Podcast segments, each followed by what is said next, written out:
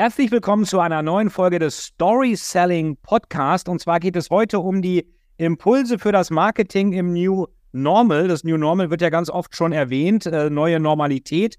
Und da kann uns Florian, Florian Fender viel darüber erzählen, weil er hat dieses Buch geschrieben. Wir haben es zusammengeschrieben, aber das allergrößte, die allergrößte Arbeit kam definitiv von Florian. Und Florian ist nicht nur Autor dieses Buches, sondern auch Marketing Manager bei mir in der Dr. Veit Etzold GmbH, also derjenige, der auch die ganzen Postings, äh, Online-Marketing und äh, für diejenigen, die im Storytelling MBA sind, äh, die haben ihn dort sicherlich auch schon mal gesehen. Also dafür ist er zuständig, so die Marketingkraft dahinter. Und wir wollen uns heute mal über das Marketing im New Normal unterhalten. Entweder du erzählst eine gute Story über dich oder andere erzählen eine schlechte Story über dich.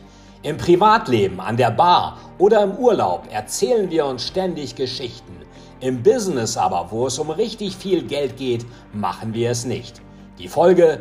Unklare Positionierung, ständige Preisverhandlungen und die Schwierigkeit, neue Talente für das Unternehmen zu begeistern. Professor Dr. Veit Etzold, der Host dieses Podcasts, kombiniert wie kein anderer die Best Practices von packenden Thrillern und Hollywood-Spannung mit den Herausforderungen von Deutschlands Wirtschaftselite. Deine Heldenreise zu deinen Zielen startet jetzt. Herzlich willkommen im Story Selling Podcast. Florian, äh, willst du noch ein paar Worte zu dir sagen? Habe ich noch was vergessen oder? Ja, sehr gerne. Also ich stelle mich auch sehr, sehr gerne vor. Ähm, also Du hast ja auch schon vieles gerade gesagt, Veit. Ähm, ich würde noch ein paar Sachen ergänzen. Äh, ich bin 27 äh, mittlerweile, also ähm, genau, wir kennen uns auch schon länger, Veit. Ehrlich gesagt, ähm, finde ich es immer so lustig, wenn wir, oder wenn ich so zurückblicke, wann wir uns kennengelernt haben. Das war 2018 ja. Ähm, in der Grundlagenvorlesung Marketing damals. Und ähm, wie du ja auch immer sagst, äh, in, beim Storytelling gibt es so eine Heldenreise ja immer. Ähm, würde ich sogar sagen, haben ja auch so eine gewisse Reise hinter uns schon. Grundlagenvorlesung, dann ging es weiter über Praxissemester äh, bei Wirt damals, großer Schraubenkonzern ja hier in Baden-Württemberg, wo ich herkomme.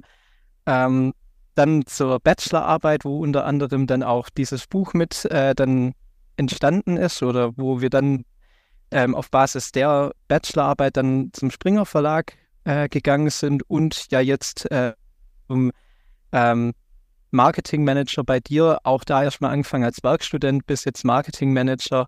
Ähm, ja, schon eine größere Reise jetzt ähm, auch da schon jetzt äh, hinter uns. Das heißt, wir kennen uns auch schon länger. Und so wie du es ja auch gerade gemeint hast, die Marketingkraft äh, bei dir so ein bisschen. Und genau, jetzt heute geht es erstmal nochmal auch von mir erstmal ähm, herzlich willkommen an alle Zuhörerinnen und Zuhörer hier im Podcast, im Story Selling Podcast und auch auf YouTube erstmal herzlich willkommen. Und genau, wir reden jetzt über das Thema Impulse für das Marketing im New Normal, so wie wir es ja in unserem Buch genannt haben. Ja, äh, Florian, was heißt denn New Normal? Also Normal heißt ja eigentlich, es ist immer alles normal und das ist das Normal auf einmal New. Ähm, was, was ist denn darunter zu verstehen für die, die das Buch jetzt, äh, also kann es natürlich allen empfehlen. Es äh, ist jetzt auch nicht so dick, dass man es gar nicht durchlesen könnte. Von daher ähm, sicherlich tolle Lektüre für alle, die wissen wollen, wie es jetzt so weitergeht. Aber was ist denn daran äh, new im Normal? Genau, also so wie du ja sagst, normal wird ja eigentlich immer so äh, gesagt, ja, alles bleibt so ein bisschen wie es ist. So alles ist normal und nichts verändert sich. Und gerade während Corona, wo ja auch so diese, dieser, ich sag mal, die zündende Idee für das Buch dann ja auch kam, gerade mit den ersten Lockdowns und dergleichen, war das ja auch so bei vielen Unternehmen, wenn ich jetzt gerade an an Odie oder so denke, wo die dann dieses Wort Future ähm, quasi sehr geprägt haben, da war dann halt eben auch dieses Thema New Normal sehr viral, dass man gesagt hat, hey, New Normal heißt so ein bisschen viele Sachen, die wir wahrscheinlich gedacht haben, die als sicher gelten, die gelten jetzt auf einmal gar nicht mehr. So ein bisschen die Spielregeln auf dem Markt haben sich verändert, gerade weil eben auch manche Geschäftsmodelle gar nicht mehr so diese so ein bisschen an ihre Offline-Grenzen gestoßen sind, so mhm. dieses analoge gar nicht mehr so im Vordergrund war und jetzt auf einmal alle ins Digitale gesprungen sind. Alle, es gab viele, die haben ihre ersten Online-Shops eröffnet, zum Beispiel Müller Drogeriemarkt, das wissen vielleicht manche gar nicht, die haben vor Corona gar nichts mit einem Online-Shop zu tun gehabt und erst so ab 2021, Anfang davon, kamen sie dann auf die Idee, oh, es könnte vielleicht für unsere Kunden auch interessant sein. Und ähm, deswegen New Normal so ein Stück weit halt einfach, dass ähm, vieles, was sicher galt, heute gar nicht mehr so ist. Also genau, ich nenne es immer so gerne diese Postkrisenfakten schaffen, mhm. dass man eben sagt, äh, man sollte halt sich immer mal überlegen, sollten manche Sachen nicht nochmal auf den Prüfstand gestellt werden.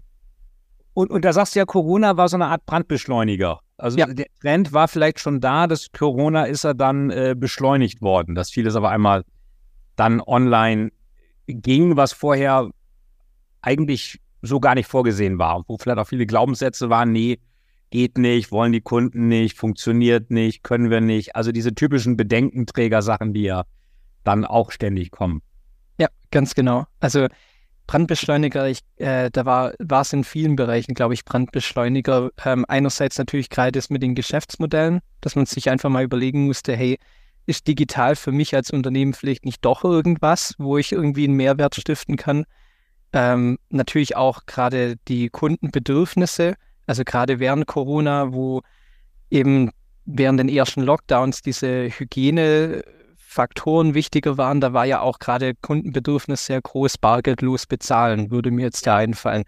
Dass eben dann viele dann schon ein Stück weit moniert haben, wenn man es nicht konnte. Wenn man dann gesagt hat, wie ich kann nur mit Bargeld bezahlen, das ist doch nicht hygienisch. Mhm. Also auch da schon Bedürfnisstruktur hat sich bei manchen da auch schon geändert. Ähm, was aber auch ganz wichtig ist, ist immer noch, und ich glaube auch das hat durch Corona seinen Auftrieb bekommen, dieses Purpose-Marketing, dass eben viele dann sagen, ich kaufe nur noch, wenn ein klares Warum dahinter steckt. Das ja, wovon ja gerade so nachhaltige Produkte viel profitieren. Das ist ja, dass viele sagen, ich kaufe bewusst in einem Biomarkt ein, weil da sehe ich, da ist das Warum nachhaltig im Hintergrund und nicht mehr irgendwie andere Sachen. Genau.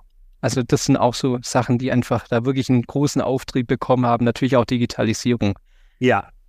Ja, das mit dem, mit dem Bargeld ist ja, ist ja gerade in Deutschland extrem schmerzvoll. Die Deutschen mögen ja Bargeld.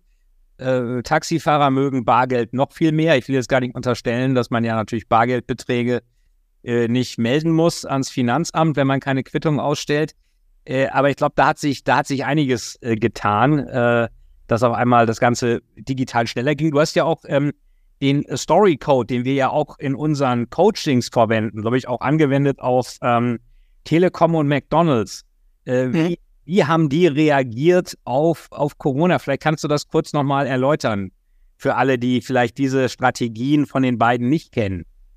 Sehr, sehr gerne.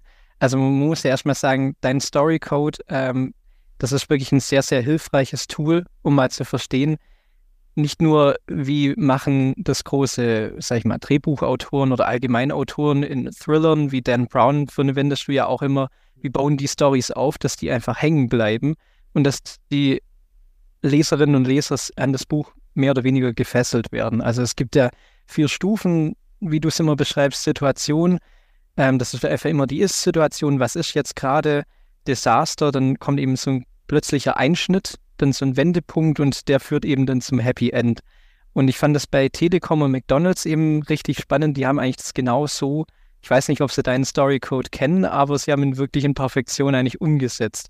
Die Telekom, ähm, das war 2020 mit dem Thema Homeoffice, mhm. dass einfach viele gerade we wegen Lockdown dann daheim arbeiten mussten.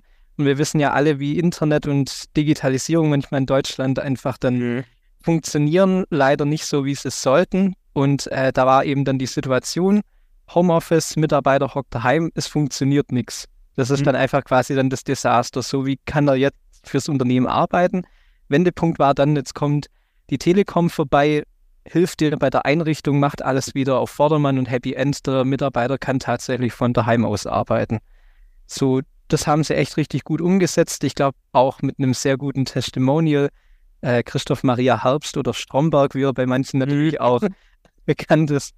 Genau. Und McDonalds hat es. Wobei, äh, kann man sich die Frage stellen, ob Stromberg nun gerade, wenn man Christopher Maria Herbst als Stromberg sieht, ob der nun gerade für Homeoffice, Mitarbeitermotivation so dass der ganz große Posterboy ist. Äh, wir sind ja beide große Stromberg-Fans. Ja. Äh, da dürfte man sich vielleicht nochmal Gedanken machen, ob, ob, ob man nun gerade äh, Stromberg äh, lässt ja eigentlich immer die Zügel schleifen und sobald sein eigener Hintern in Gefahr ist, dann wird er aktiv, vorher ja nicht. Das ist ja so, äh, was wahrscheinlich auch der Grund ist, warum sich da viele im mittleren Management so ein bisschen in dem wiedererkennen. Und ja. wir ja auch oft von Kunden hören, gerade in der Versicherungsbranche, also bei uns läuft es genauso ab wie bei Stromberg.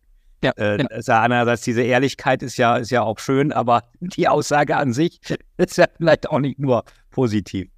Ähm, genau, aber McDonalds, ähm, was haben die gemacht?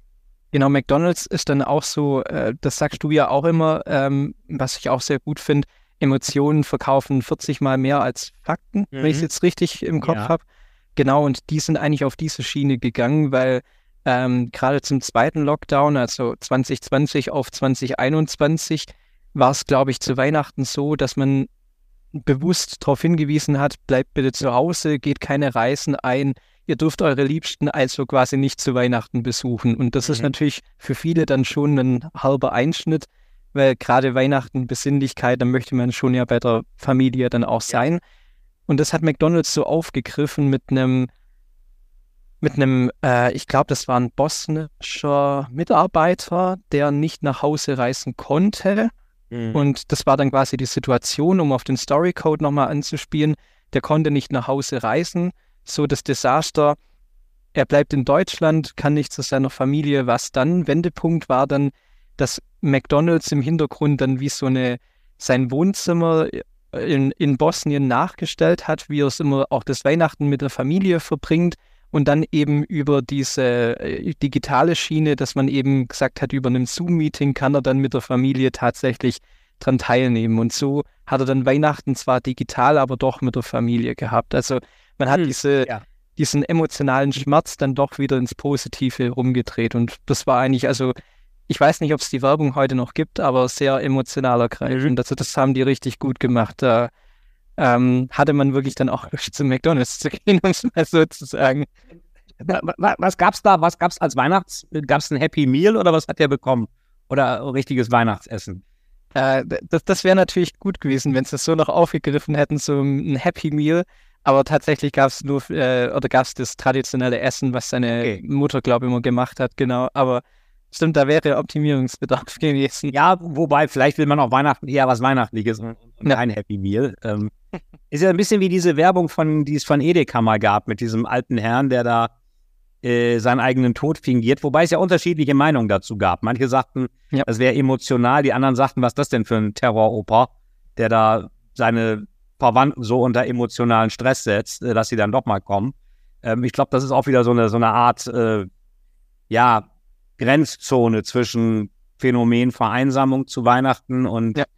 und dieser Art, wie, wie er da dann doch irgendwie etwas moralischen Druck ausübt. Ähm, unklar ist in der Werbung von Edeka aber auch, warum, ähm, also normalerweise wird jemand ja nicht zu Hause bestattet, sondern irgendwie auf dem Friedhof.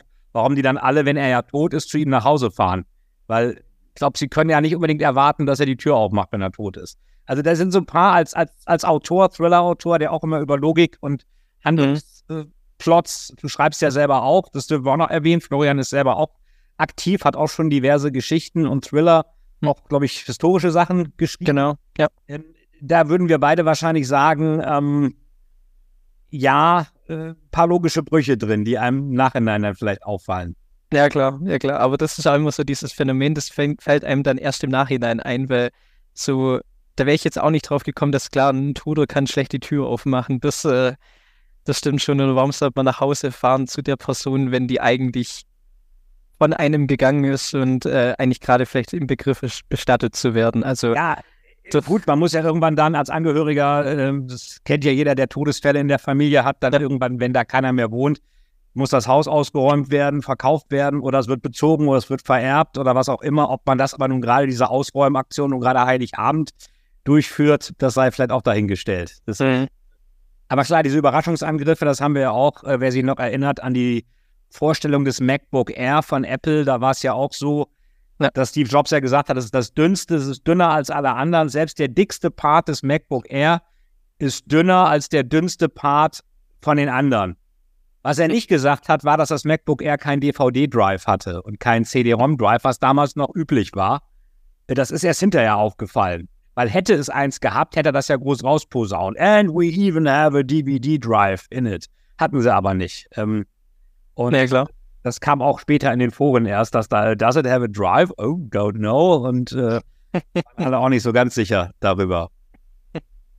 Ja, das stimmt. Jetzt, jetzt ist ja, jetzt sagst du ja auch, Purpose spielt eine wichtige Rolle. Jetzt, Purpose ist ja ein Wort, was, äh, was, wie ich finde, auch extrem wichtig ist, was aber auch ja teilweise inflationär ja. auch gebraucht wird. Was, was, was, was sollten Führungskräfte da deiner Studie nach beachten? Dass das nicht nur so eine Worthülse ist, sondern dass ich das auch irgendwie mit, mit Leben fülle. Mhm. Also ganz wichtig bei dem Purpose äh, oder bei Purpose Marketing ist, ähm, da sind wir ja auch in den Recherchen darauf äh, aufmerksam geworden, dass man da kein Greenwashing betreibt, wie man es dann mhm. immer auch so schön sagt. Also ähm, dass man jetzt nicht irgendwas irgendwie, sag ich mal, aus der Mottenkiste kramt, wofür man eigentlich gar nicht steht wo mhm. eigentlich aber auch dann gleich der Konsument oder der Kunde dann gleich hellhörig wird und sagt, hey, da steht ihr doch gar nicht dafür, warum, warum soll ich jetzt quasi an diesen Purpose von euch glauben? Oder dass mhm. man halt auch stringent bei dem Purpose bleibt. Das heißt, dass man dann halt sich keine Purpose-Fehltritte erlaubt. Ich nehme da immer gerne Oatly. Oatly, wo ähm, ich glaube Milchhersteller oder auf jeden Fall bringt ja, Milch ja. raus, äh, die einerseits sagen, sie sind so nachhaltig, auf der anderen Seite dann aber von Kohlekraftwerken finanziert werden oder von der Kohlekraftindustrie. Ja. Oder da auch schon mal, äh, da schon mal auch, äh, glaube ich, rein äh, investiert haben. Also das sind dann auch so Sachen, wenn sie dann im Hintergrund rauskommen, irgendwann mal, wo dann den eigenen Purpose natürlich schon ausschmälern und viele wahrscheinlich dann abwandern und sagen, ja, so wirklich dahinter, hinter eurem Warum steht er dann auch nicht. Ja. Ähm, genau. Also das sind so Sachen, dass man halt wirklich sagt, wenn, warum, erstmal schauen, stehe, kann ich dafür als Unternehmen überhaupt stehen? Passt es ja. zu mir? Weil ich meine, ähm, es kann auch sein, dass ein Purpose oder ein Warum, gerade das Thema Nachhaltigkeit, vielleicht auch gar nicht zu mir passt, aber dann ist auch okay, dass es nicht zu mir passt, ähm, weil man sollte nicht irgendwas behaupten, was man dann nicht ist. Ja, das ist ja ein bisschen das, was, glaube ich, Alfred Sloan von General Motors früher mal gesagt hat. Das hat dann der Ökonom Milton Friedman auch nochmal wiederholt. Der sagte ja irgendwie, the business of business is business. Ja. Also äh, egal, Geld verdienen erstmal. Was auch ein Purpose sein kann, denn äh, wenn man sich ein Unternehmen wie Walmart anschaut, was irgendwie 1,5 Millionen Mitarbeiter hat und denen Arbeit gibt, jetzt kann man sich wieder unterhalten, ja, Walmart, 1000 Gerichtsprozesse und Lohn zu gering und hier und da und ja, kann man alles kritisieren. Trotz allem sind das 1,5 Millionen Arbeitsplätze, die da geschaffen werden. Äh, warum? Weil sicherlich der Samuel Walton auch Geld verdienen wollte. Ja, klar. Auch, auch was du gesagt hast mit der Kohle ist auch interessant. Ähm, das war ja zum Beispiel 2011, war ja Fukushima. Äh, mhm. Reaktorkatastrophe, worauf dann die Bundesregierung hier die Kernkraftwerke endgültig abgestellt hat. Äh, warum da nun gerade ein Nuklearunglück in Japan, also maximal weit weg, dafür äh, Begründung ist, kann man sich auch wieder fragen. Aber was mich damals, äh, ich weiß nicht, ob, ob du dich an die Zeit noch erinnerst, da haben ja die Energiekonzerne, E.ON und dergleichen, die waren vorher die riesigen Schwergewichte im DAX, haben unglaublich Börsenkapitalisierung verloren, weil das Geschäftsmodell weggebrochen ist. Und dann haben die aber irgendwie die ganze Zeit alle so gesagt, ja, wir schultern jetzt die Energiewende, wir sind jetzt sauber und wir sind dies und wir sind das. Also für mich klang das so ein bisschen als, als so eine, so einfach so ein Nachplappern, vielleicht ja mhm. so eine gewisse Ähnlichkeit, Ehrlichkeit, auch mal zu sagen, wir finden das ganz offen, wir finden das echt auf Deutsch gesagt scheiße. Ja. Aber ist jetzt leider so verordnet worden. Wir finden es strategisch auch blöd. Wir finden es mhm. total beknackt und das wird wahrscheinlich auch nicht funktionieren. Wir müssen jetzt aber leider irgendwie mitmachen, das werden wir auch, weil wir halten uns natürlich an Gesetze. Aber wie, wie, wie, das war ja auch so ein bisschen so eine Art Purpose Greenwashing, so einfach genau. nachplappern. Ja, das ist auch ein wichtiger Punkt, dass einfach, wenn man äh, merkt, okay, gerade irgendwie die Trends gerade im Bereich bei Purpose, geht mehr in diese Nachhaltigkeitsschiene oder in was auch immer. Man sollte halt nicht immer gleich auf den Zug mit aufspringen. Weil ja. wenn, wenn ich es nicht erfüllen kann, warum soll ich es dann machen? Ja, dann fliegt mir zum Schluss irgendwas um die Ohren und äh, dann darf ich mich für irgendwas rechtfertigen, wo ich im Vorhinein vielleicht schon mal das hätte nicht gemacht und dann hätte ja. ich es halt einfach äh, schon mal vermieden. Ja. Das, deswegen, ja. Ich meine, wenn man sich anschauen will, wer macht es am allerschlechtesten, da landet man ja auf alle Fälle in jedem Fall bei der Politik. Ja. Und im allerbesten Fall bei der gegenwärtigen Bundesregierung, die wirklich kein Mhm. Fettnäpfchen auslässt. Wir haben jetzt ja diese Klimakonferenz in Dubai, wo da, glaube ich, sage und schreibe 250 Leute aus Deutschland, aus den Ministerien hingeflogen sind. Die sind nicht Bahn gefahren, die sind noch nicht Fahrrad gefahren, die sind natürlich geflogen. äh, dann wird da groß erzählt, wir, wir wuppen den Klimawandel. Vorher hat das Verfassungsgericht die ganzen Klimagelder erstmal eingefroren. Mhm. Christian Lindner ist der erste Finanzminister, der mit einem verfassungsfeindlichen Haushalt in die Geschichte eingeht, in die Geschichte der Bundesrepublik. Und gleichzeitig verbünden sich 20 Staaten zu einem Nuklearenergie 2.0 Abkommen. Die Mhm. einzigen, die doof dastehen, sind die Deutschen. Das ist ja auch so eine Art. Wir fliegen da in, wirklich in Armeestärke hin ähm, und stehen da eigentlich mit leeren Händen und können auch bei den großen Initiativen gar nicht mitmachen. Und das, das ist einfach genau der Punkt, den du vorhin auch erwähnt hast mit dem Thema Ehrlichkeit. Das ist ja, Ja. keine Schande. Ich meine, wir wissen, alle Menschen sind fehlerbehaftet und äh, wir sind keine Maschinen. Wir, wir, wir machen Fehler. Das ist ja auch kein, ist ja auch kein Beinbruch. Aber einfach mal hinstehen und sagen, ehrlich, das ist schiefgegangen oder wir haben das nicht erfüllen können. Das ist auch beim Purpose Marketing extrem Ja. wichtig, weil das verzeiht der Kunde dann auch. Ja. Weil er ne- natürlich dann auch weiß, okay, ihr macht Fehler, ich bin auch Mensch, ich mache auch meine Fehler, aber ich honoriere das, dass ihr hinsteht und äh, dann sagt, ihr habt einen Fehler gemacht. Und das ist dann, anstatt das runterzuspielen oder wie es in der Politik gerne gesagt wird, ich kann mich nicht erinnern, äh, erinnern. Ja, aber der Wähler kann sich schon erinnern. Äh, und zwar vielleicht so gut, dass er dann das nächste Mal eine andere Partei wählt. Äh, 100 Prozent. Also dann ist, glaube ich, auch den Leuten, also immer, das machen die, ohne dass wir jetzt zu, zu viel in die Politik abschweifen. Mhm. Laut Einstein ist ja die Definition von Wahnsinn, ich lasse alles beim Alten und will neue Ergebnisse. Und Ja. äh, das machen ja die deutschen Wähler auch sehr gern. Ähm, mal schauen, wie es da geht. Aber äh, zu Olaf Scholz, auf den du wahrscheinlich anspielst mit der Amnesie und Mhm. den Erinnerungslücken, da haben ja schon Mediziner gesagt, ist der überhaupt noch regierungsfähig, wenn er solche Erinnerungslücken hat. Und Ja. er hat sich ja auch noch rechtfertigt. Äh, haben wir denn da in seiner Regierungserklärung, falls du das in den Medien gesehen hast, Florian, äh, war da was von Fehler eingestehen zu sehen in irgendeiner Form? Also generell glaube ich, dass sich Politiker schwer tun, Fehler einzugestehen. Das, ähm, ich weiß auch gar nicht warum. Also Ja. ich meine, das, äh, wie gesagt, das ist menschlich, Fehler zu machen. Und gerade dann, wenn man halt, äh, also wie gesagt, wir wollen jetzt nicht so weit in die Politik abdriften, aber wenn man dann eben sieht, manche Parteien, ohne jetzt Namen zu nennen, gewinnen an Auftrieb und die gewinnen vielleicht auch gerade deswegen an Auftrieb, weil manche viele Fehler machen, dann ist es auch vielleicht besser mal den Wähl der Wählerschaft zu sagen, hey, ich habe einen Fehler gemacht Ja. und äh, dafür gerade zu stehen, ähm, weil das, wie gesagt, honoriert eben der Wähler dann und sagt, hey, ich finde es toll, dass ihr hingestanden seid und mal gesagt habt, ihr macht nicht immer alles. Die- Diese berühmt-berüchtigten Sonntagsreden, wo Ja. man dann eben dann sagt, ja, die machen das und das und kriegen alles dann hin. Ja, wir wissen alle, das Leben läuft nicht geradlinig ab. Warum soll es in der Politik denn alles immer super funktionieren? Ja. Das, Ist, ist Also- auch so eine Art, äh, jetzt nicht Greenwashing, aber Truthwashing, wie immer wir das nennen wollen. Es wird irgendwie schöner hingebogen, als es ist. Und glaubt der Kunde, wenn wir auch beim Marketing sind, der verzeiht ja auch Fehler.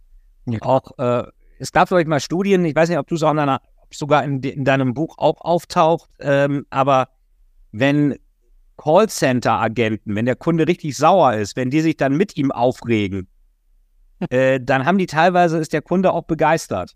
Das ist so ein Scheiß, das funktioniert nicht, Internet geht schon wieder nicht. Und dann sagt der Callcenter-Agent, ja, ich finde das auch total scheiße, dass, dass wir das nie hinkriegen. Das ist peinlich. Und dann ist der Kunde sofort, oh, äh, der geht in die gleiche Richtung. Komischerweise beruhigt das dann eher, als wenn da einer so irgendwie das abbügelt. Nee, ist halt so und tut mir leid, wir bedauern. Dieses Bedauern ist ja auch immer so eine, so eine Floskel, die völlig ähm, Ja. teilnahmslos eigentlich klingt. Bedauern heißt, ähm, ich kann nichts dran ändern, will nichts dran ändern und eigentlich ist mir auch egal. Ich muss aber so tun, als ob es mir nicht egal wäre. Und das mache ich jetzt, indem ich sage, bedauern. Ja, ganz genau. Das, das spielt auch auf den, den Punkt, äh, wo es ja auch im, im, in dem Buch äh, drum geht, dieses Umparken im Kopf, bisschen dieses New Normal Mindset, dass man sagt, da, da, da haben wir so den, ich glaube, dieses Zitat geprägt in unserem Buch mit, wenn sich die Zeiten ändern, muss es auch das Mindset tun. Ja, Ähm, ja. auch um auf diese äh, Callcenter, auf dieses Szenario anzusprechen, ähm, das ist das, oder was, was das ja einfach beschreibt, ist dieses aus Kundensicht denken. Weil viele Unternehmen haben einfach das Problem, ähm, dass sie immer noch produktorientiert denken und so Marketing machen. Ähm, weil wenn ich jetzt aus Kundensicht denke und mich, wie, wie du es ja gerade beschrieben hast, mich mit dem Kunden aufreg, dann zeigt das dem, dem Kunden ja, hey, der hat vielleicht das gleiche Problem wie ich oder versteht es zumindest ja. und kann sich auch in meine Gefühlswelt rein ähm, versetzen. Und ähm, Empathie ist auch eben ein guter Verkaufstreiber und so habe ich dann eben vielleicht dann die Möglichkeit, dass der nicht gleich seinen Vertrag kündigt oder dann eben nicht mehr bei mir kauft, sondern sieht, hey, der versteht mich und versucht nicht nur mich zu verstehen, sondern auch das Problem zu lösen. Und das ist dann auch eine gute Neigung im Marketing, das aufzugreifen. Ja. Ja, ich glaube auch genau, was du sagst. Dieses, äh, dieses, äh, nennt es ja Benefit oder, oder Feature Selling. Also ja. habe ich eine Lösung für den Kunden, oder will ich nur ein Produkt irgendwie verkaufen? Ja. Das ist ja auch ähnlich Purpose wieder auch diese, diese ganze Gender-Debatte. Wenn, wenn die Umfragen stimmen, sind über 80 Prozent dagegen. Mhm. Unternehmen springen aber sofort auf den Zug auf und machen das, als ob sie auch nichts Wichtigeres zu tun hätten nur weil irgendein Politiker, der noch nie im Unternehmen gearbeitet hat, den Unternehmen sagt, sie sollen das machen. Das ist ja auch eine gewisse, jetzt kann man von Gendern halten, was man will. Ich persönlich finde es blöd, aber soll jeder machen, wie er möchte. Nur, nur weil ein wirtschaftsferner Politiker sagt, das sollte man jetzt machen, steht ja nicht mal im Duden, wird das dann von allen sklavisch umgesetzt. Kann man sich auch so ein bisschen über die Mündigkeit dieser, mhm. dieser Zuständigen äh, da in der Kommunikation auch mal Gedanken machen. Das ist doch auch so eine Art, äh, so äh, Purpose heißt, äh, wenn wir sagen, wir sind divers und green und äh, gendern. Und dann reicht das auch mit dem Purpose. Dann haben ja. wir das abgehakt und können wieder so weitermachen wie vorher. Ja, das ist einfach so ein, so ein Gefühl der Deckmantel und dem, unter dem halt einfach dann das normale Tagesgeschäft dann weiterläuft. So, man hat jetzt gesagt, man hat einen Purpose. Dann wird es schon jeder glauben. Ja. Und äh, ja, das, das äh, ist, glaube ich, auch Gillette um die Ohren gefallen, weil die diese Diversitätsschiene hatten ähm, gerade während Corona. Und ich glaube, es denen ist dann auch so ein bisschen um die Ohren gefallen, weil halt einfach auch manche gemerkt haben, hey, eure Marketingkommunikation ist aber immer noch die gleiche. Also ihr habt mhm. jetzt weder Diversität noch irgendwie Gendern noch was auch immer aufgegriffen, wofür ihr eigentlich jetzt da in die Werbung seid. Und ähm, genau, also das sind halt auch so, also Themen, die man, wo man halt wirklich bei diesem Purpose aufpassen muss. Also es kann einem viel bringen, es kann einem auch viel um die Ohren fliegen wenn man das äh, falsch macht. Ich habe es wieder auch bei der, bei der Telekom gesehen. Die haben ja, das war ja eine der ersten, die ähm, im Vorstand oder dem Aufsichtsrat Top-Management-Position die Frauenquote eingeführt haben, 2011, mhm. äh, unter Thomas Sattelberger, der, ähm, und das kann ich sogar nachvollziehen von der Begründung, der hat gesagt, wir haben es ewig mit gutem Zureden versucht. Es werden nicht genug Frauen in Vorstands- oder in Führungspositionen gepackt, also müssen wir es per Quote machen. Hätte er sich auch anders gewünscht, ging aber nicht anders. Kann man sagen, okay, dann ist es halt so. Kann man blöd finden oder nicht, aber es ist okay, äh, gut zureden, klappt halt nicht. Also machen wir es mit, mit, mit Druck oder mit, mit, mit, mit einer Art Verordnung. Was nur auffällt ist, wenn man sich mal die Werbung anschaut, auch von Telekom, aber auch von anderen, man sieht immer, wenn es da um DSL geht, ist jetzt fast mittlerweile ein bisschen weniger geworden, aber eigentlich auch noch ganz viel. Immer sieht man einen Mann vor dem Rechner und die Frau guckt doof über die Schulter oh, darf ich auch mal mitspielen? Oh, ich kenne mich ja mit sowas nicht. Ich komme gerade vom Kekse backen, jetzt gucke ich mal den Rechner an. Aber ich kenne mich damit ja nicht aus. Aber kannst du mir nachher nochmal mit deiner Kreditkarte für mich was bei Zalando bestellen? Ja. Also so richtiges Rollenbild der 50er Jahre. Ja, also wirklich äh, Emanzipation wird da gar nicht aufgegriffen. Also das ist, ich glaube, das hast du auch mal, ich meine, das war sogar damals in, in der Vorlesung. Also Vielleicht kurze Werbung an die Hochschule Aalen. Jeder, der studieren kann an der Hochschule Aalen, gerne Marketing bei Herrn Etzold besuchen. Das sind wirklich auch gute ähm, Beispiele, gerade auch solche drin. Ich glaube, du hast mal Lufthansa erwähnt, die ja. äh, auch so einen Brief äh, geschrieben haben, irgendwie auch so mit Danke für die Vielfliegermeilen oder ich weiß es gar nicht mehr genau, was es da war. Ja. Oder, oder die Commerzbank, die auch sowas aufgreift mit äh, der, der, der intelligente Mann muss der, also ist jetzt nicht wertend gemeint, liebe Zuhörerinnen, aber es wird ja wirklich so äh, get, äh, getan in der Werbung. Der intelligente Mann muss der dummen Frau jetzt zeigen, wie die Welt funktioniert. Und sowas äh, ja. heutzutage noch aufzugreifen, gerade mit äh, der ganzen, auch mit MeToo-Bewegung und was nicht alles all war in den letzten Jahren, das ist schwierig. Und äh, da müssen sich viele Unternehmen dann auch nicht wundern, wenn sie sich rechtfertigen müssen. Ja, ja, das stimmt. Lufthansa war, glaube ich, die hatten mal ähm, ihr den, den Männern, ähm, wo sie wussten, die sind verheiratet, eine, einen Brief ihrer Frau geschrieben, Ja. wo die Frau darum bettelt, eine Partnerkarte zu kriegen. Ja, ganz genau. Das heißt, natürlich hat sie keine eigene, weil sie verdient ja kein Geld. Sie kriegt da so ein bisschen Kostgeld vom Mann. Der Mann ist berufstätig, Frau ist Hausfrau.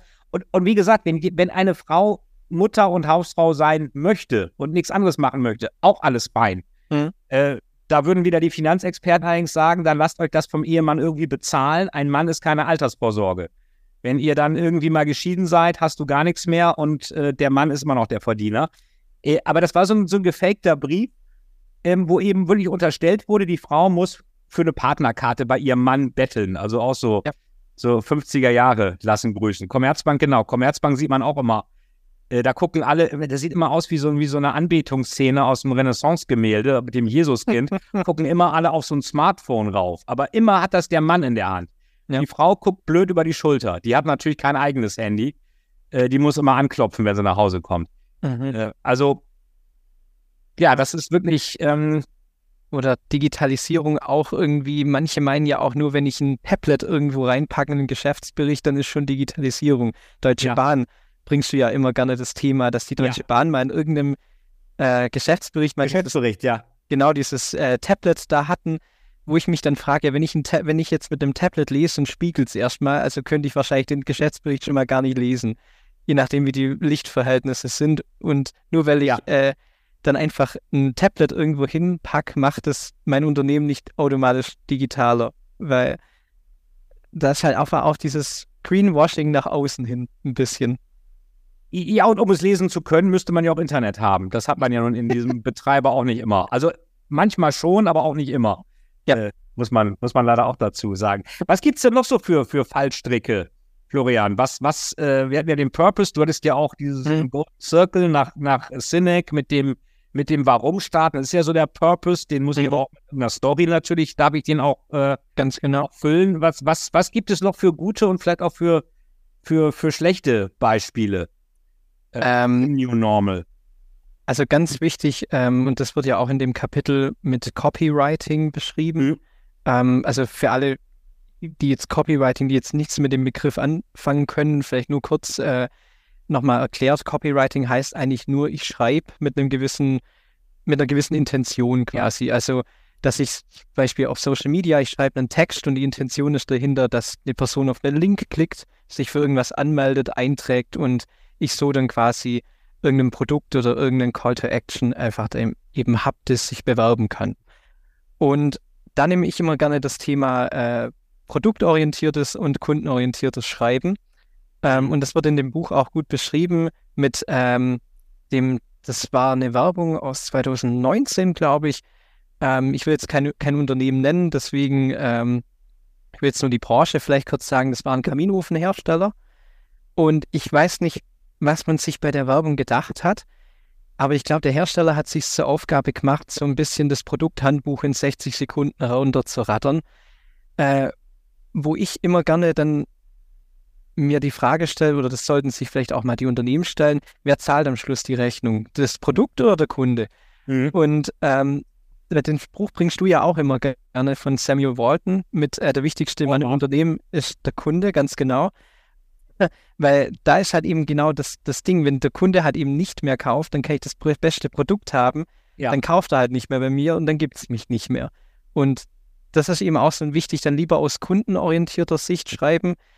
Und gerade um auf das Thema nochmal mit dem Kaminofenhersteller anzusprechen, da hätte man sich eher fragen sollen, ja, warum geht jemand los und holt sich einen Kaminofen? Der will vielleicht, dass es im Winter nicht mehr kalt ist in der Wohnung. Der will vielleicht nicht sagen, hey, ihr könnt an Weihnachten nicht vorbeikommen, weil ich in einem Iglu wohne ähm, und so extrem kalt ist. Also da halt eben, das sind so wichtige Dinge, weil das ist leider immer noch, nicht bei allen, das will ich gar nicht sagen, aber bei vielen immer noch, dass die nicht aus Kundensicht denken können. Mhm. Dass die nicht sagen, das Produkt, was ich habe, was für eine oder was für ein Problem löst das eigentlich? Also das Ja. ist wirklich, äh, sagst du ja auch immer so schön, äh, Problem, Problembewusstsein kommt vor Lösungskompetenz. Also ich Ja, ja, ja. oder um es in Autorensprache von dir auszudrücken, wenn der Held keinen Schurken hat, dann ist er arbeitslos. Ist aber, ja, genau, ja. Ohne, ohne Problem ist die Lösung auch, auch unnötig. Äh, Ja. Jetzt, jetzt, haben wir diese, diese, diese ewig lange Betriebsanleitung für einen Kaminofen. Äh, Gibt es auch noch gute Beispiele? Wo würdest du sagen, wer hat das gut gemacht, auch gerade jetzt, wir haben ja zwei Beispiele auch aus Corona. Telekom, McDonalds, ähm, jetzt auch mal wegen Copywriting äh, Kunden ins Boot holen. Mhm. Was fällt dir da noch ein? Also ich finde, es gibt sehr, sehr viele gute Beispiele, aber ich muss sagen, ich weiß, man kann über McDonalds denken und sagen, was man möchte, aber wirklich große Empfehlung, mal die Werbung von McDonalds sich mal genauer anzugucken. Die machen seit Jahren echt einen super Job. Also die greifen auch manche Sachen wirklich perfekt auf. Wie zum Beispiel, es gab damals das Gerücht, dass Pommes aus äh, Sägespänen, aus, aus Holz unter anderem hergestellt werden. Das, gab, das, das ist schon Jahre her, das war glaube ich 2010 mhm. oder 2009. Riesengerücht, riesen, äh, auch fast schon ein Shitstorm. Und dann, wie hat McDonalds darauf reagiert? Die haben quasi so ein Day in the Life von einem Förster gezeigt, so ein bisschen fingiert. Ah, er geht jetzt los, er, er, er rodet jetzt den Baum oder macht den Baum um, weil da entstehen ja dann die Pommes draus. Und zum, und zum Schluss kam es eine Werbeeinblendung. Glauben Sie nicht alles, was Sie hören. Hm. Und das, das sind eben so Sachen, wo mir zeigt, die hören wenigstens mal zu. Ja, ja.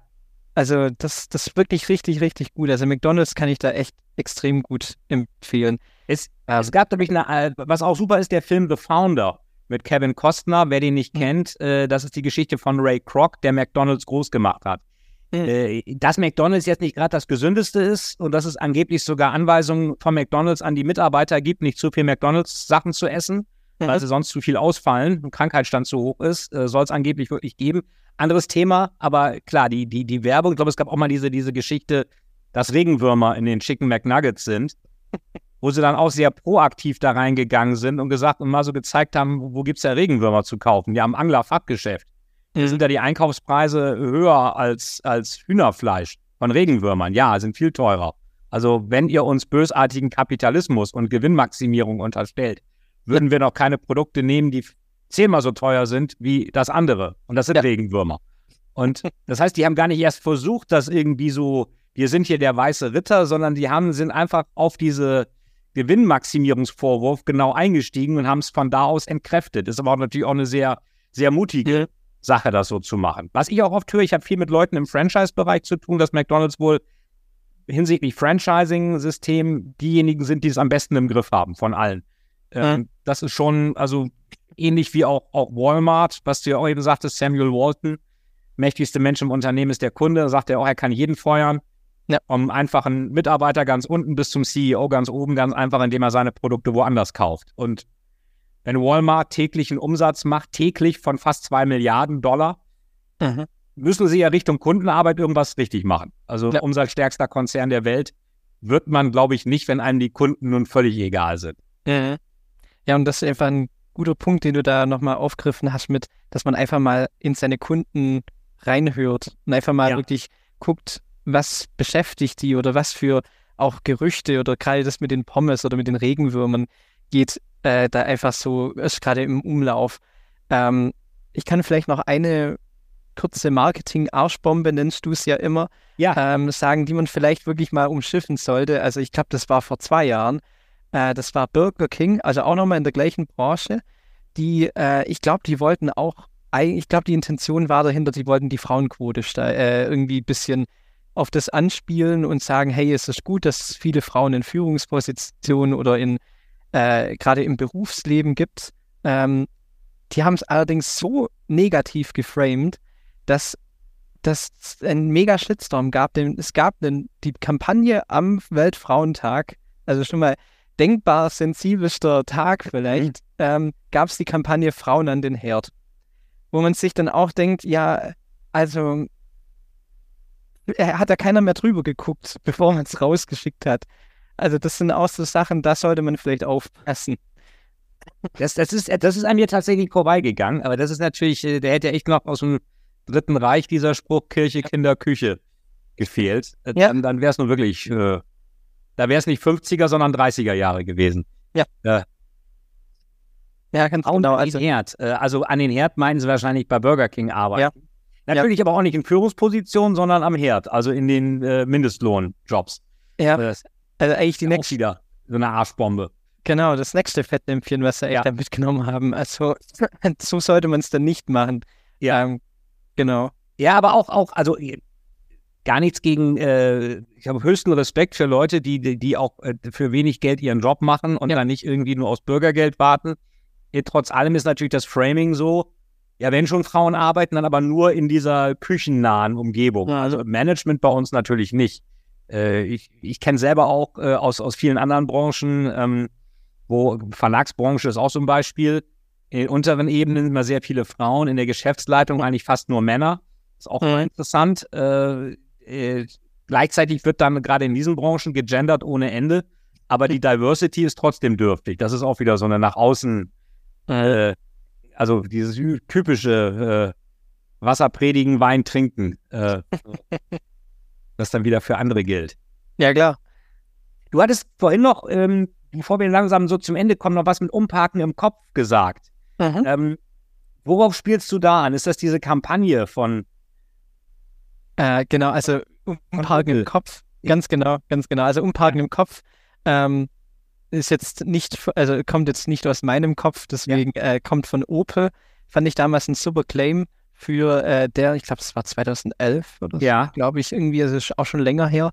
Ähm, fand ich echt super, weil das halt einfach genau das zeigt, worauf es jetzt ankommt. Wirklich alte Strukturen mal ein bisschen zu hinterfragen, aufzudröseln und gefühlt wirklich den Parkplatz im Kopf mal zu mhm. wechseln, um zu parken in Richtung New Normal. Ja. So ein Stück weit. Und genau, wie du es ja gerade gemeint hast, wir kommen gegen Ende schon, äh, würde ich gerne noch drei wichtige Takeaways vielleicht für unsere Zuschauerinnen und Zuschauer, genau. unsere Zuhörer noch mitgeben.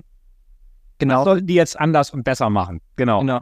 Also gerade wenn wir es ja in, mit vielen Beispielen jetzt hier auch skandiert haben, einfach dieses äh, mal wirklich aus Kundensicht denken. Das klingt so banal, das klingt so, so ja, habe ich doch im Studium und im Beruf und wo auch immer schon immer gehört. Aber es machen wirklich, es machen viele, aber nicht alle. Viele gehen wirklich hin und sagen, ja, ich habe ja das Produkt, der wird es schon kaufen. Ja, mhm. aber vielleicht macht das eben nicht, weil ich eben den Painpoint nicht verstehe. Also wirklich aus Kundensicht mal denken und was natürlich auch wichtig ist, ist wirklich zu sagen, ähm, weil Corona einfach vieles verändert hat, wirklich mal zu gucken, mal den Markt so genau mal analysieren, den Kunden analysieren. Gibt es Sachen, wo ich wirklich mal, wo ich dachte, das sind früher sichere Fakten, jetzt aber wieder Annahmen sind, wo ich wirklich mal hinterfragen muss und vielleicht mit einem neuen Konzept auf den Markt gehen muss. Und zu guter Letzt, und das ähm, finde ich immer schwierig, ich meine, ich kenne es auch noch aus dem Studium, da wird immer gesagt, ja, eine Strategie ist langfristig auf drei bis fünf Jahre. Ja, aber gefühlt heißt es für mich dann so, da ist nichts zu rütteln. Also eine klare Strategie ist langfristig, aber bitte nicht statisch. Mhm. Ähm, wirklich, man kann sich manche Sachen vornehmen für drei bis fünf Jahre, aber da drin bitte sagen, dynamischer Charakter, Arbeitspakete dürfen sich ändern. Es darf auch mal vielleicht einen kleinen Turnaround oder wie man es auch gerne immer nennt, U-Turn Turn geben. Ähm, wir leben alle in der VUCA-Welt, das wissen wir und deswegen muss auch die Strategie auch ein bisschen dynamisch sein und nicht statisch. Das, das geht gar nicht, weil sonst klammern wir die Welt aus und das geht nicht. Hm, das ist auch gut. Die, die Welt, wenn wir mit der Welt Geschäfte machen wollen, dürfen wir sie nicht ausklammern. Ja. Das gilt natürlich für Nachhaltigkeit, das gilt für Klima. Ähm, das gilt aber natürlich auch äh, für die Welt als, als, als Kunden. Im Coaching ja. sagt man ja auch, was kann ich und was braucht die Welt? Und mhm. wenn das, was ich kann, etwas ist, was die Welt gar nicht braucht, dann ist das entweder ein Hobby oder ich muss es ändern. Aber äh, das der Welt dann aufzuzwingen, funktioniert meistens nicht. Was kann denn jemand machen, der jetzt sagt, oh, ich will meine Kunden mal besser verstehen, ich will eine gute Story erzählen? Ähm, da haben wir ja auch was im Angebot. Genau, also da ganz große Empfehlung äh, der Storytelling MBA. Das ist ähm, vielleicht für alle, die jetzt zum ersten Mal davon hören und sich denken, oh, ist das gefühlt ein Masterstudium? Nein, nein, keine viel Sorge, besser. viel besser, ganz genau, viel besser. Das ist äh, sechs Monate Story Turbo, nenne ich es mal so schön, äh, wo wir wirklich Storytelling beleuchten, aber wirklich unterschiedliche Facetten. Storytelling im Vertrieb beispielsweise, wo ja viele ähm, gar nicht wissen, passt das einerseits zusammen und was für einen Mehrwert gibt es mir eigentlich? Weil viele mhm. ja immer mit ihren PowerPoints kommen und sagen, hey, hier ist mein Report von so einer Größe von 300 Seiten, ja, aber vielleicht komme ich mit einer Story schneller in, mhm. wie du es immer nennst, die VIP-Launch des Kunden. Ja. Mhm. Und natürlich auch Storytelling im Marketing. Äh, da gucken wir uns zum Beispiel gerade auch solche Sachen an, Copywriting, aber auch ein großes, wichtiges Thema, Tracking. Wie kann ich sehen, wer von welcher Quelle kommt, LinkedIn, Facebook und Co. Aber auch in unseren Coaching-Calls, also äh, die Zuhörerinnen und Zuhörer, die schon im MBA sind, die werden es bestätigen, da geht keiner aus dem Call raus und hat nicht irgendwas mitgenommen. Also es ist wirklich eine sehr dynamische Coaching-Landschaft, MBA-Landschaft, die kann man wirklich nur empfehlen. Genau, wir haben also äh, zweimal die Woche ähm, haben wir äh, Marketing- und Story-Calls mit Florian und mit mir zusammen mhm. äh, in einer exklusiven Gruppe, wo auch keine Frage unbeantwortet bleibt. Und dann am Mittwoch alle zwei Wochen auch noch ein Vertriebscall mit unserem Vertriebsexperten Kai, äh, weil wirklich viele auch oft nicht in der Lage sind, ihre gute Story an den Kunden zu bringen über Vertrieb, vielleicht aber über proaktiven Vertrieb. Ja. Nicht nur am Telefon lauern, bis der Kunde vielleicht mal anruft, denn das tut er vielleicht mhm. nicht. Und ähm, das Ganze auch mit einer Online-Akademie, wo ihr dann, äh, liebe Hörerinnen und Hörer, auch wirklich ähm, Zuschauerinnen und Zuschauer, alles auch nochmal euch aneignen könnt und dann die gelernten Sachen in die Live-Coachings mhm. mitbringt. Ähm, man, man, muss vielleicht nochmal eins unterstreichen und das machst du wirklich äh, sehr, sehr gut. Ähm, viele denken ja immer bei Storytelling, ja, Märchenstunde oder das ist äh, nur was, was, ich, äh, was halt in Büchern wichtig ist. Du tröstest das wirklich extrem gut auf, nicht nur mit dem Storycode, den wir ja schon besprochen haben, sondern auch zeigst, wo bringt es quasi einen Mehrwert im Business. Weil viele haben das gar nicht auf dem Schirm. Die machen zwar ihr Tagesgeschäft, aber Storytelling geht so an denen vorbei. Und das ist mhm. einfach der, der Hebel, der vielleicht noch zu einem größeren Erfolgslevel führen kann, wenn man richtig einsetzt, natürlich. Ja. Und das äh, lernt man im Storytelling MBA. Ja, vielen Dank. Also genau so ist es. Äh, und äh, auch was Florian sagt, das ist eben ganz genau kein nice to have. Du willst, dass dein Kunde dir Geld bezahlt für eine Dienstleistung. Dafür muss der Kunde ein Ziel erreichen. Was er aber jetzt noch nicht genau sieht, das musst du ihm aber in irgendeiner Weise versprechen und idealerweise das Versprechen auch halten. Und der Weg zum diesem Ziel, den kannst du mit einer Story erklären, wie er sein Problem, sein Desaster, sein Schurken überwindet und dann das Ziel bekommt, sodass das Ziel, die Erreichung des Ziels durch dein Produkt ihm am Ende auch viel mehr wert ist, als das Geld, was er dafür bezahlen muss. Weil wenn das nicht der Fall ist, ist das Geld mehr wert und der Kunde kauft nicht. Und je abstrakter dein Produkt ist, desto eher brauchst du eine Story dafür. Haben wir noch was? Ganz genau. Haben wir noch was vergessen oder? Ich glaube nicht. Ich, ich würde gerne noch mal, wir können da gerne noch mal das Buch in, genau, in die Kamera das zeigen. bitte auch äh, aktuell wie nie, weil vieles wird sich ähm, wir haben das selber an der Hochschule gesehen, ähm, äh, als es schon mal inoffiziell Online-Vorlesungen gab. Das war dann wirklich der Antichrist. Nein, das geht nicht. Und auf einmal bei Corona ging es dann irgendwie doch, musste es gehen. Also viele Glaubenssätze wurden durch Corona ausgehebelt. Viele sinnvolle Sachen sind auch entstanden dadurch, auch wenn Corona natürlich schrecklich war. Und deswegen checkt das Buch. Wir verlinken auch. Wir verlinken auch zum MBA. Zu unserem Story-Check verlinken wir auch. Also, was wir auch anbieten, kostenlos, 15-minütiger Story-Check. Wo stehst du mit deiner Geschichte? Passt die Geschichte zu dir? Und was müsstest du als nächstes machen? Ähm, freuen uns natürlich, wenn du da mit uns zusammenarbeitest, aber auch wenn du das nicht tust, bekommst du aus dem Story-Check wertvolle Informationen, mit denen du sofort loslegen kannst. Genau, da müssen wir ja vielleicht nochmal darauf hinweisen, dass viele denken, oh, ich habe dann schon was abgeschlossen oder was gebucht. Nein, nein, so ist der Story-Check nicht man geht da wirklich eigentlich, man geht in dieses Meeting, man analysiert so ein Stück weit eben, wo steht man, so eine Wasserstandsmeldung, wie du es immer gerne nennst.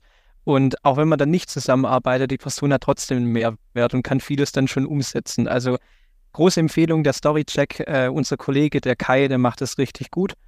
Ähm, von dem her da auch wirklich ein Shoutout, wie man es Neudeutsch nennt, Neudeutsch nennt, an den Kai da. Der freut sich über jeden Termin, den er da bekommt. Ja, und liefert wirklich super Mehrwert, nimmt sich auch Zeit für euch und es ist einfach ganz wichtig, dass man eine andere Person auch auf euer Business schaut. So funktioniert ja auch Coaching. Wir lassen uns auch von externen Leuten coachen, weil selbst wir, Florian und ich äh, ja. und auch Kai, sind teilweise auch beim eigenen Geschäft auch betriebsblind. Also jeder gute Performer hat immer einen Coach. Das ja. solltest du dir, lieber Hinhörer, äh, auch angewöhnen äh, weil du ansonsten blinde Flecken hast und Dinge übersiehst. Und dann erzählst nicht mehr du die richtig gute Story über dich, sondern dann erzählen vielleicht andere eine schlechte Story über dich, weil irgendeine Story wird leider immer erzählt. Genau, es gibt kein Vakuum. Wir leben in einer dynamischen Welt, in einer Welt, wo viele Stories erzählt werden und lieber hat man selber die Hoheit über die eigene Story und nicht irgendwie jemand anderes. Weil kann man sich so immer überlegen, was möchte man? Möchte man lieber Auto fahren oder möchte man Beifahrer sein? Und so ja. kann man es vielleicht dann auch dann sich fragen, möchte ich lieber Beifahrer meiner eigenen Story sein oder doch lieber selber das, äh, das Lenkrad in die Hand nehmen? Genau, wie sagt, sagt ein Kollege so schön, äh, Driver Seat und nicht Beifahrersitz, Rücksitz, Kindersitz. Oder Donald Rumsfeld, eine Regierung regiert und wenn sie nicht regiert, regiert jemand anders. Ja. Das passt fast so ein bisschen zu Deutschland, äh, aber das gilt bei der Story genauso. Entweder du erzählst eine oder andere erzählen eine. Da hast du die Ownership nicht mehr. Ganz genau. Prima. Ähm, Florian, vielen Dank. Also hier nochmal das Buch. Ähm, wir verlinken auch äh, zu den ganzen Aktivitäten. Ähm, tretet mit uns gerne in Kontakt, wenn ihr eure Story zu eurem unfairen Wettbewerbsvorteil machen wollt. Und Florian, haben wir noch was vergessen? Oder? Nö, ich glaube, das, das war dann soweit alles. Ich danke erstmal jedem, der hier zu, bis zum Ende zugehört hat äh, oder zugeschaut auf YouTube. Ähm, ich hoffe, ihr konntet vieles mitnehmen aus dem Gespräch zwischen mir und dem Fight. Und dann freuen wir uns, wenn wir von euch hören. Ähm, genau, nochmal Shoutout an den Storytelling MBA nutzt die Chance, ist wirklich ein exklusives, tolles Angebot, ähm, wo es so auf dem Markt auch wirklich nicht gibt, wo auch viele externe Experten auch drin sind. Also von dem her ist ein tolles Programm, kann man nur empfehlen. Alles klar. Danke fürs Zuhören und danke Florian dir und bis zum nächsten Mal hier in der nächsten Folge vom Story Selling Podcast. Vielen Dank.